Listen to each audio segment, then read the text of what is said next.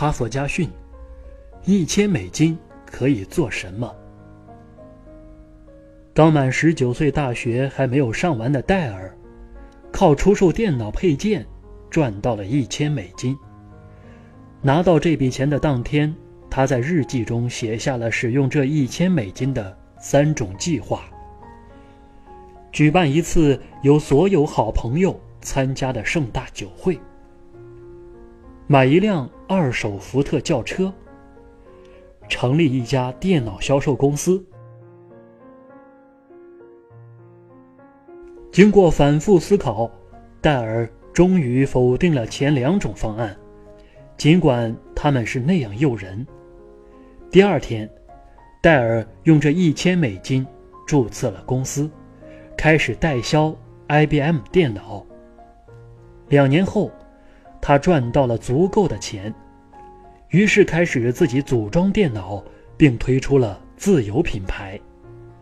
由于可以采用世界上各家电脑公司的配件，各个档次的用户都能满足，戴尔电脑很快成为热销品牌。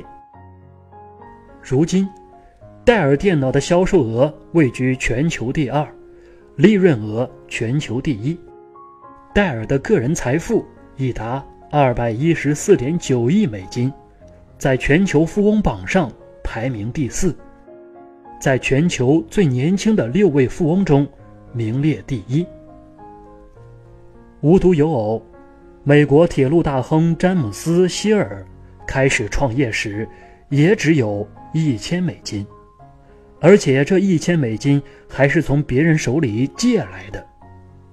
有了这一千美金。他首先与人合伙创办了一家经营谷物和肉类的公司，然后开始涉足铁路建筑行业，一步步成为世界级超级富豪。詹姆斯·希尔一直活到八十九岁，在他晚年的时候，不断有人询问他关于成功的秘密。对于这个问题，他的答案从来。只有一句话：我知道怎样使用一千美金。一千美金并不是个大数目，很多人都有过这么多钱。有的人有了这么多钱，就马上用它去购买一套名牌服装；有人看到诱人的广告，立即就购买了旅行社的团票。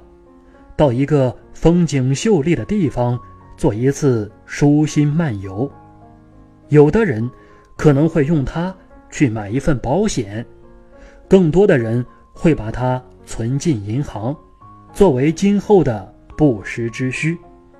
但是，如果是戴尔，如果是詹姆斯·希尔，他们绝不会这么做。一百美金的用法。不仅包含了一个人的生存智慧，尤其显示了一个人生命的境界和生活的技巧。